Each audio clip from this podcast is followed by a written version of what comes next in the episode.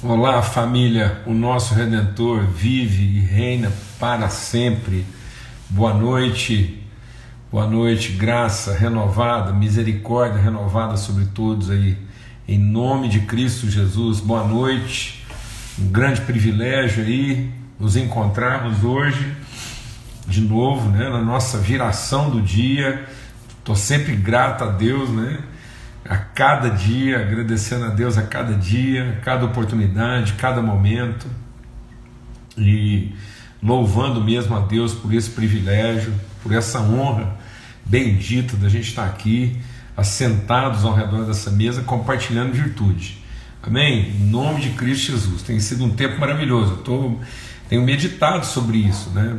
Quanta coisa a gente tem repartido, compartilhado, aprendido, desfrutado né, todos os dias, e nós estamos aqui de segunda a sexta, às 18 horas, na viração do dia. E aos domingos, às 8 horas da manhã, a gente também se encontra para compartilhar um pouco sobre princípios, né, sobre fundamentos. Uma semana de primeira não começa na segunda, amém?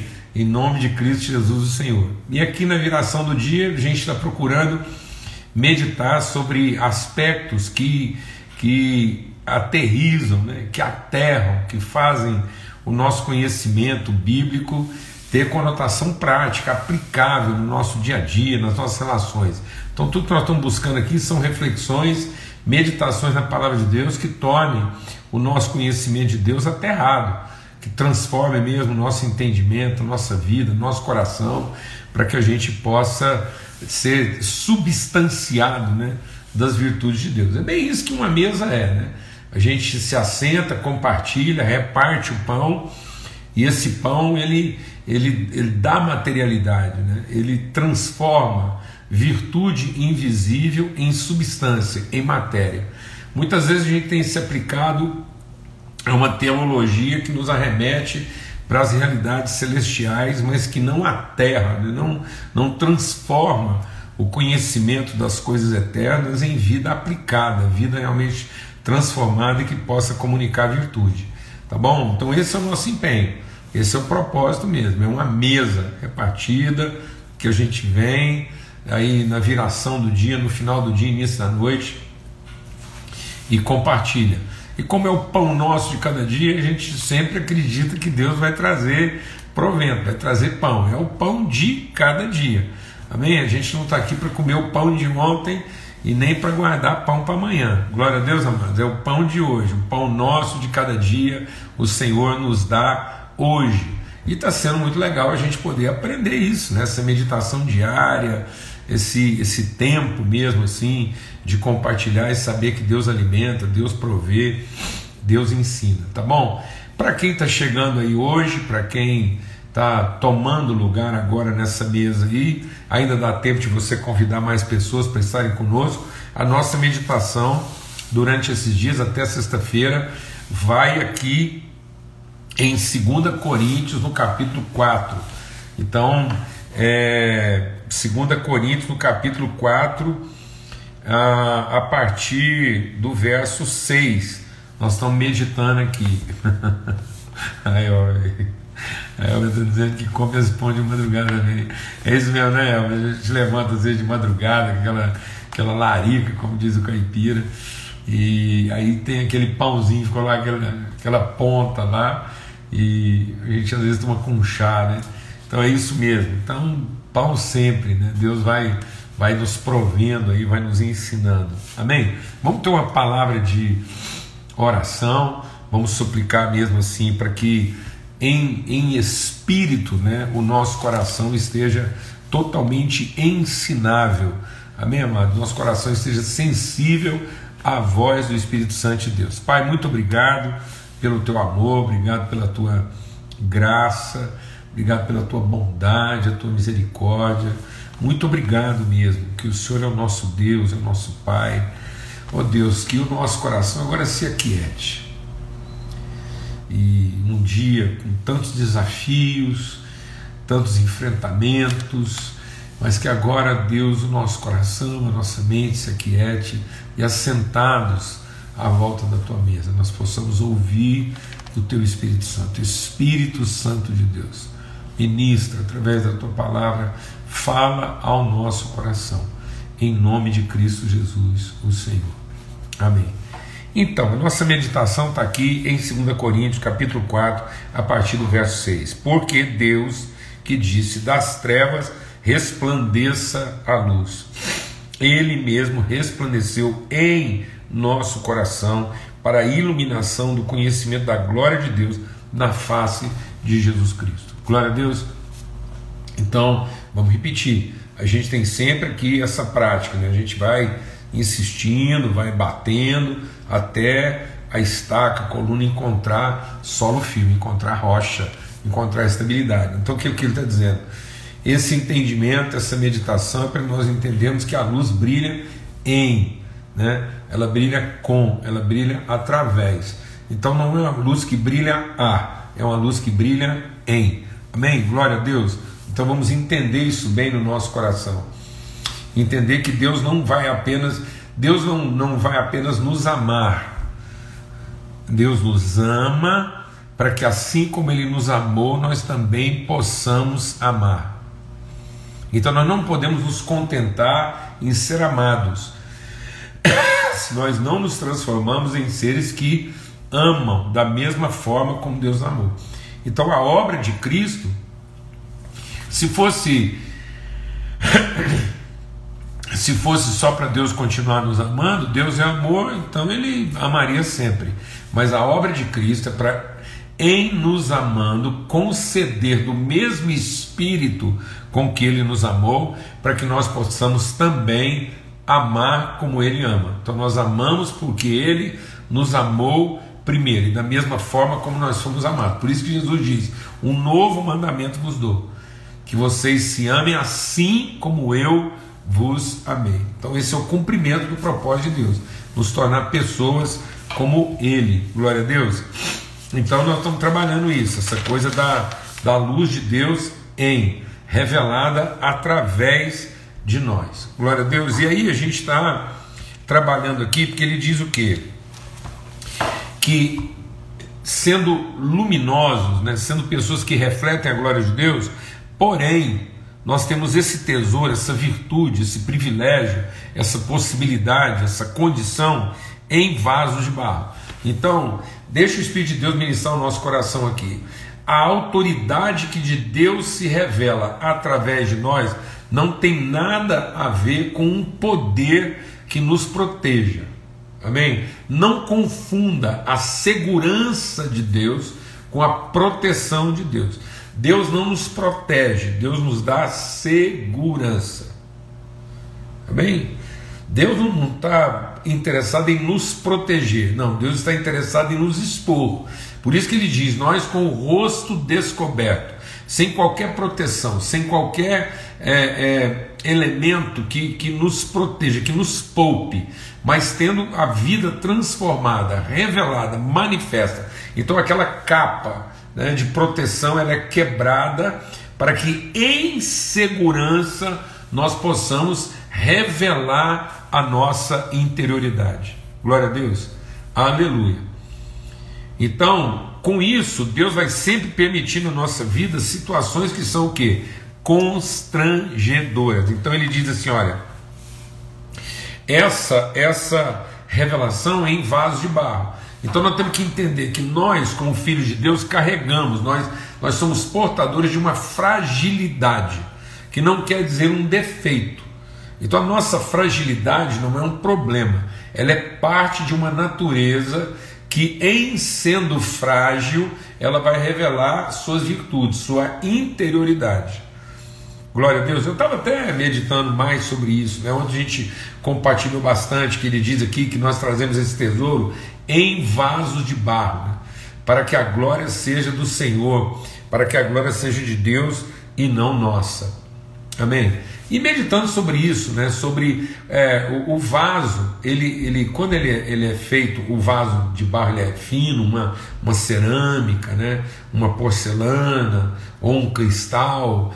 Então, quanto mais bem elaborado, né, assim, no sentido da sua leveza, da sua sutileza, da sua singularidade, mais ele fala da habilidade do artífice, do artesão, daquele que fez esse vaso. Então, por exemplo, você. Eu estava hoje de manhã pensando nisso, né? Você não lamenta, um, você não, não, não, fica triste porque foi lavar um, um. É, sabe, né? Assim, quase toda casa tem aquele copinho de requeijão que a gente aproveita, né? Então você compra um requeijãozinho, vem num copo e tal, então é, é aquele copinho aproveitado que aí você não lamenta aquilo, né? Ah, vai lavar aquilo, pá, escorrega da mão e tal. Então, mas você, quando vai lavar uma coisa mais bem elaborada, então você trata com certo cuidado. Então, quando aquilo é parte, aquilo revela o valor que aquilo tem. Então, nós temos que tomar cuidado, viu, mano? Nós temos que tomar cuidado, porque às vezes a gente está pedindo de Deus Deixa Deus ministrar o nosso coração aqui. A gente está pedindo de Deus um tipo de proteção, um tipo de condição meio abrutalhada. A gente gostaria que às vezes Deus nos colocasse assim meio que abrutalhados, né? É essa coisa assim, ah, é pau para toda obra, precisa qualquer coisa aí, daqui a pouco você virou assim, entendeu? Copo de requeijão, aquele negócio assim que, que vai de qualquer jeito. Não é isso. Não é isso que ele está falando. Ele está falando de uma sutileza, ele está falando de uma leveza, ele está falando de uma singularidade. É um vaso de barro, mas ele é que é o oleiro, ele é que fez, ele, ele sabe o seu ponto de têmpera, ele sabe até onde esse vaso vai. E, e ele, e esse vaso, ele, ele ao se partir, ele, ele se parte revelando o valor que tem. Então, num certo sentido, eu estava meditando sobre isso. Então tem hora que é importante algumas algumas peças. Deixa Deus ministrar o seu coração, porque tem aqui uma, uma elaboração meio interessante.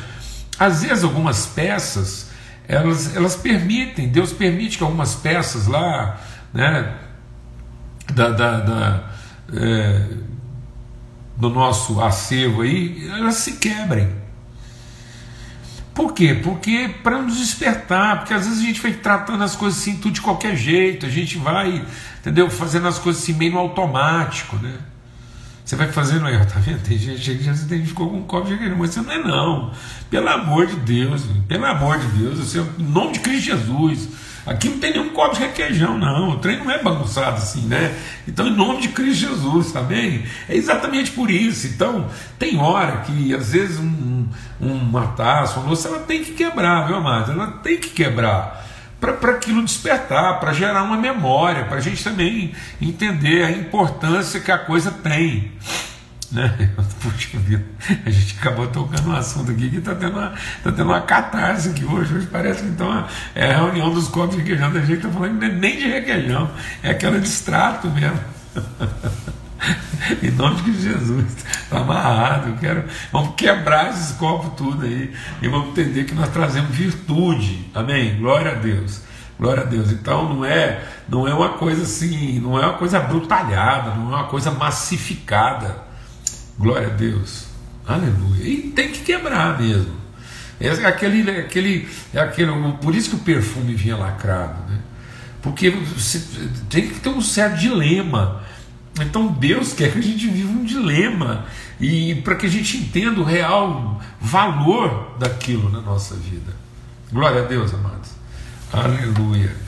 Graças a Deus. vamos vai ter que parar aí, porque tá só, daqui a pouco, é, daqui a pouco tem gente aqui que nem o. Não, é aquilo já descartável mesmo, que já amassa e joga fora. Né? Então, e aí ele está dizendo que em tudo, em tudo, né? Então, apesar de termos feitos por Deus, apesar de termos sido elaborados, nós, ele, é, nós temos que trazer essa fragilidade então nós trazemos a fragilidade do que se quebranta, do que se quebra, exatamente para despertar em nós esse senso de valor, esse senso assim de, de importância, né? de significado, de apreço. Glória a Deus, para não ser uma coisa assim também. É, e aí ele vai dizendo o quê? E ele diz, então em tudo, e a gente compartilhou ontem, né? Em tudo nós somos pressionados, nós vivemos debaixo de pressão. Mas essa pressão não pode nos deixar o quê? Deprimidos. Glória a Deus, amados. É isso aí. Então nós temos uma fragilidade, essa fragilidade ela está constante, desculpa, ela está constantemente é, aparecendo. Então nós vamos estar tá sempre passando por situações extremamente constrangedoras, porém elas não se tornarão é, circunstâncias que vão nos levar a uma condição comprometedora. Então eu estou sempre tentando usar a palavra aqui, eu queria chamar a sua atenção para você é, gravar isso. A situação, a circunstância, circunstância de ordem. Então nós podemos ver uma ordem constrangedora. Podemos não, nós vamos viver mais do que a gente gostaria, mais do que a gente pensa. Porém, uma ordem constrangedora, uma circunstância, uma situação não implica uma natureza, uma condição comprometedora.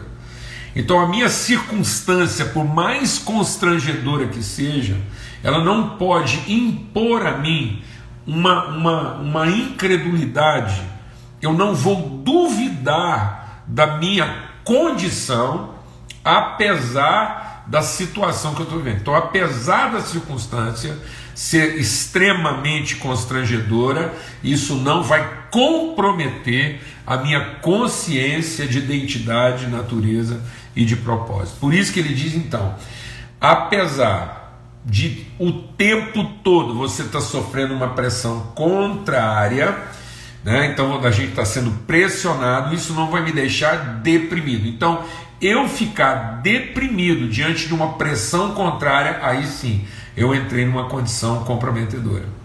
Então, como é que eu vou enfrentar uma circunstância que me oprime, que me pressiona? Eu vou exercer uma pressão contrária de maior intensidade.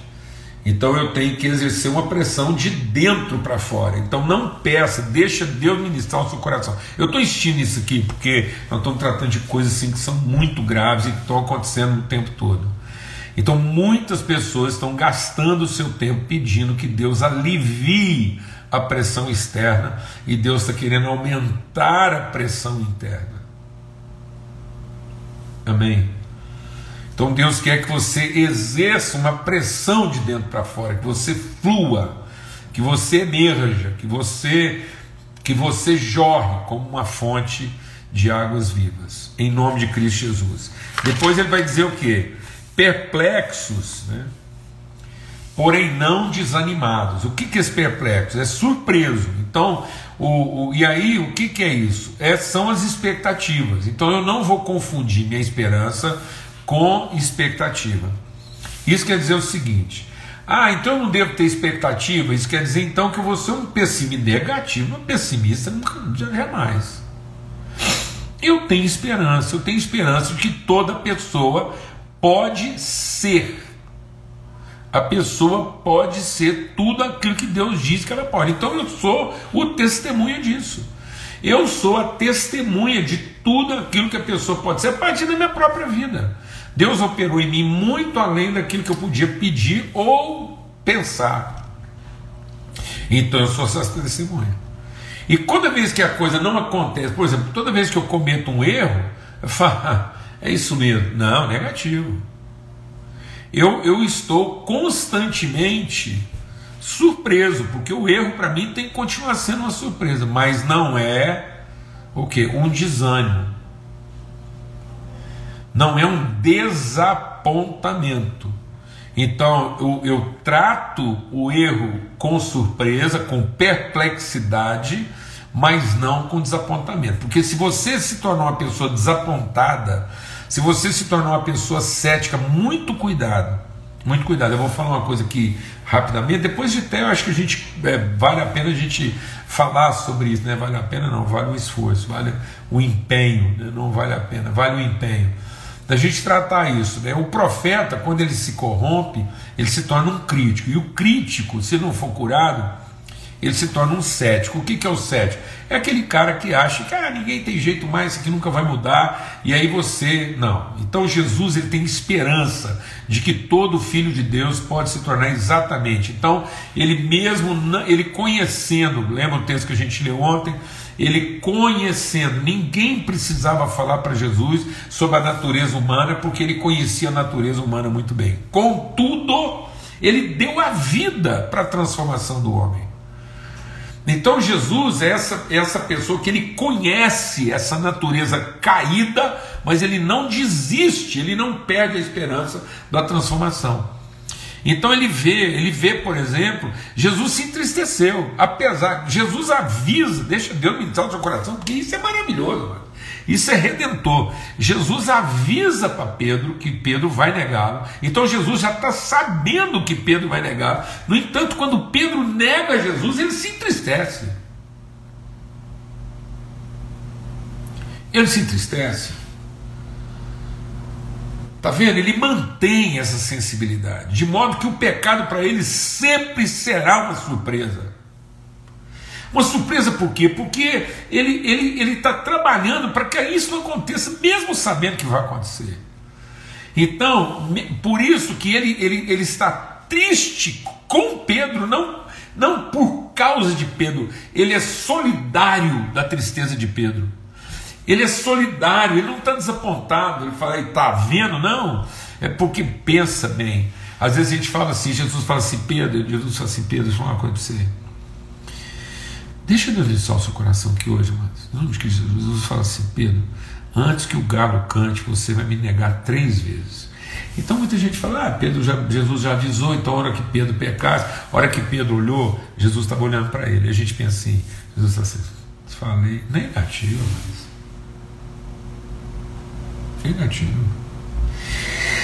Jesus não está olhando para Pedro como quem está desapontado, e sabe aquela pessoa, sabe por quê? Está na Bíblia, a Bíblia diz assim: o amor não se ressente do mal e o amor não tem prazer.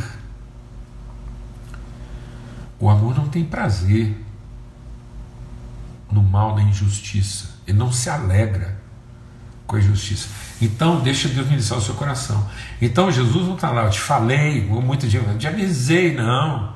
Jesus avisa o Pedro justamente para que Pedro não desanime. É como se Jesus estivesse dizendo assim: Pedro, seguinte, você vai falhar, mas é o seguinte, eu e você não vamos desistir.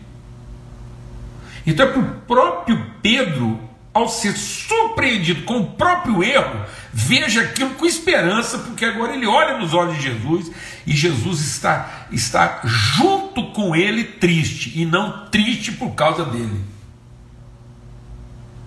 Glória a Deus. Jesus é solitário, é, desculpa, Jesus é solidário da tristeza de Pedro.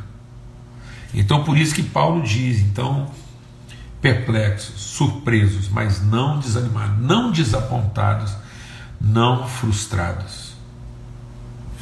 Pronto, e hoje a gente quer, a gente essa recordação é um trabalho, mas a gente chega lá. E aí diz aqui, e aí nós somos o que? Perseguidos, porém não abandonados. Então nós vamos tratar outra situação recorrente acontece todo dia quando não acontece o dia todo. É a perseguição. O que é a perseguição? É o cerco é você se sentir cercado. É como se de repente alguém tivesse dinamitado todas as pontes. Você, a sensação de que você está isolado. Isolado. Cortar as conexões. Então esse é o perseguido, o perseguido no sentido de cercado, de isolado, de impossibilitado, né? Agora esse isolamento, essa ideia, né? de que perdemos as conexões. Então, deixe Deus ministrar o seu coração. Talvez essa aqui seja uma das circunstâncias constrangedoras que mais nos perturbam. E aí, porque ele diz o que? Perseguidos, porém não abandonados. A sensação do abandono, ela é muito forte. Você vê que Jesus ele vai enfrentar. Jesus está sempre passando. Ele passou por tudo isso aqui. Jesus passa, né? por essa pressão e ele, no entanto, não. Como é que ele enfrenta isso? Ele enfrenta isso com com espontaneidade. Então, como é que Jesus enfrenta a pressão negativa? Espontaneidade, ele continua fazendo a oferta dele. Como é que Jesus enfrenta essa perplexidade? Ele enfrenta com esperança, ele não se confia às pessoas, mas ele continua confiante da relação. Ele entende que é isso mesmo nas relações, alguém, algum momento um cai e o outro ajuda a levantar. Então a responsabilidade maior é de quem não caiu. Porque ele está no papel de levantar o outro. Glória a Deus. E agora o texto está dizendo aqui o que? Perseguidos, porém não abandonados. Esse isolamento, quando Jesus clama, Deus meu, por que me desamparaste? Então você vai sendo levado para um lugar que a sensação que você tem é que o, a, a, o próprio poder de Deus se ausentou de você. É a sensação de Elias, depois você vai ler o texto lá em 1 Reis, no capítulo 19. Então Deus vem encontrar Elias numa caverna. Ele foi acuado, acochado, ele foi parar dentro de uma caverna e Deus falou para ele: Elias, o que, que você está fazendo aqui dentro? Ele falou: Fiz tudo o que o Senhor me mandou, fiz tudo do jeito. Deus meu, o Senhor meu Deus, o Senhor mandou e eu fiz. E agora eu estou aqui o que? Sozinho. E não é bom que o homem seja só. Então, um dos sentimentos mais constrangedores na nossa vida é a solidão. É você achar que aquele problema está acontecendo só com você. E aí eu queria, anota esse texto aí, Tiago, capítulo 5, verso 17 e 19. É a 19. Então lá está dizendo, Tiago está falando aqui, Elias, um homem sujeito às mesmas paixões que nós. E aí, como é que Deus trabalhou esse isolamento, esse sentimento de perseguição? Você está percebendo que isso é um processo que vai adoecendo a nossa mente, né? Você vai se sentir impedido. Então, a primeira pessoa está se sentindo impedida, ela está se sentindo impotente. Aí ela começa a se sentir o quê? Frustrada, deprimida. Aí ela começa a entrar num processo de perseguição. Ela acha que o mundo inteiro está contra ela, até Deus, porque foi o Elias o Elias foi entrando num tal estado assim de abandono, né, de essa ideia de se sentindo assim perseguido, que ele sentiu perseguido até por quem? Por Deus. Por isso que ele está dizendo o quê? Perseguidos, porém não abandonados. Então isso é um processo de, de abatimento espiritual que vai acontecendo. Primeiro você sente uma pressão contrária e aí você fala, não vou dar conta, o trem que agora lascou mesmo, agora a chave esquentou de um jeito que vai ter mais jeito. Aí depois você começa a ficar desapontado, fala, gente, mas eu esforcei tanto, me dediquei, não é possível. Também se alguém tivesse me ajudado, tinha dado certo, aí vem o quê? Vem esse estado depressivo, esse senso de prejuízo, de depressão, desapontamento. Aí depois vem o que? O senso de isolamento. Só pode, só pode ser eu. Isso é porque Deus está com problema comigo, Deus. É o que lembra do Jó? O Jó foi indo, foi indo, foi indo, começou. Aí Deus veio conversar com ele e falou assim: Jó, nenhum dos meus planos pode ser frustrado. Eu estou com você. Amém. Foi eu que te fiz. Eu te conheço. E aí Jó começou a pensar, falou, puxa, é isso mesmo, eu sei que meu Redentor vive, ele por fim se levantará. Então, você não está abandonado, porque isso não aconteceu só com você. Como é que Deus então tratou Elias? Deus falou assim, Elias, deixa eu te mostrar uma coisa. Primeira coisa, não é o terremoto, não é o poder, não é a força, não é nada disso não, não é essa barulhada toda. Você está achando que a coisa vai acontecer de fora de você. Não, Elias, a coisa tem que acontecer primeiro dentro de você. Dentro de você dentro de você, não são as circunstâncias que estão te derrubando, é o nível de, de, de incredulidade que está te acometendo. Então a luz tem que brilhar em. Então das trevas resplandeceu a luz, e ele resplandece a luz em nós. Então essa luz não vai brilhar a você, não é o seu entorno que vai ficar luminoso, é você que vai ficar luminoso para o seu entorno. Glória a Deus. Então, toda essa circunstância de, de constrangimento é para que você não entre numa situação comprometedora. E o que, que Deus falou para Elias? Falou, Elias, então eu vou te mostrar, tá vendo? Não é poder, não é terremoto, não é vento forte, não é nada disso, não. Sou eu, a tua companhia.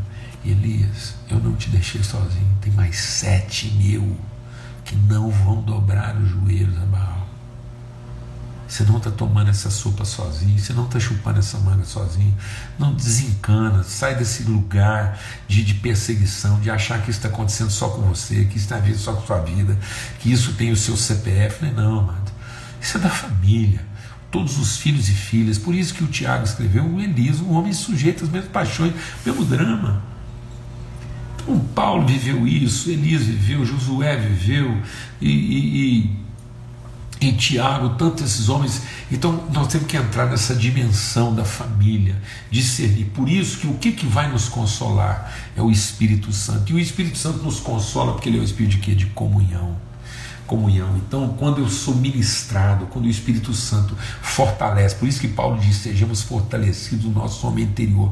E quando o Espírito Santo testifica no nosso homem interior, ele testifica que nós somos povo, que isso é uma problemática do povo, da família de Deus.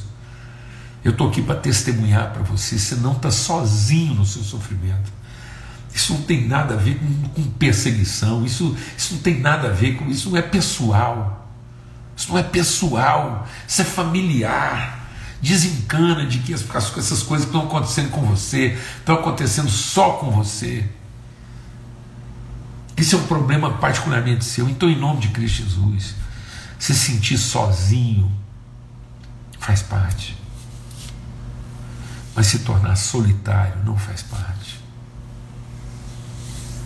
Eu já me senti sozinho muitas vezes. Muitas vezes na minha vida eu não consegui repartir, eu não consegui compartilhar meus sentimentos com as pessoas mais íntimas da minha vida. Quantas vezes? Quantas vezes eu não consegui traduzir o que eu estava sentindo para Lana? Quantas vezes ela quis me ajudar?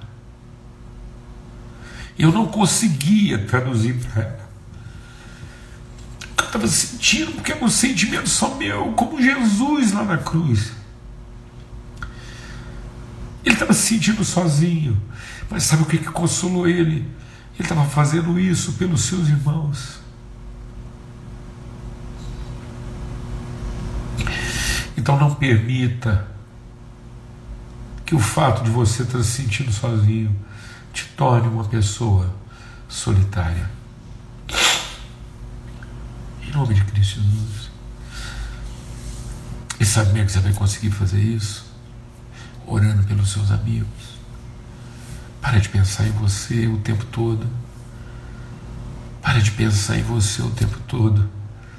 Sabe como é que Jesus venceu o fato de que naquele momento ele estava sozinho, porque todos o abandonaram. Ele diz: Pai, Pai, Pai. Não é Deus, é Pai. Pai, glorifica o teu filho, é Pai, Filho. Para que teu filho glorifique a ti, perante quem? Seus irmãos. É pela família que nós estamos fazendo isso. Em frente alguns sentimentos mais terríveis da sua vida e às vezes você vai ter que enfrentar isso sozinho mesmo. Mas enfrente sozinho em favor da família. Faça isso pelos seus filhos, faça isso pelos seus amigos. Mas não faça isso por você mesmo. É isso que Deus estava dizendo para Elias. Elias, não faça isso por você mesmo. Faça isso junto com os outros sete mil que estão enfrentando o mesmo drama que você mas eu estou com eles, eu estou sustentando, e eu vou te dizer uma coisa: eles não vão dobrar o joelho a Baal. Deus vai sustentar você, Deus vai segurar a tua mão, Deus vai te amparar, e você não vai dobrar seus joelhos a Baal. Estamos aqui, somos mais de sete mil. Em nome de Cristo Jesus, Senhor. Amém. Amém.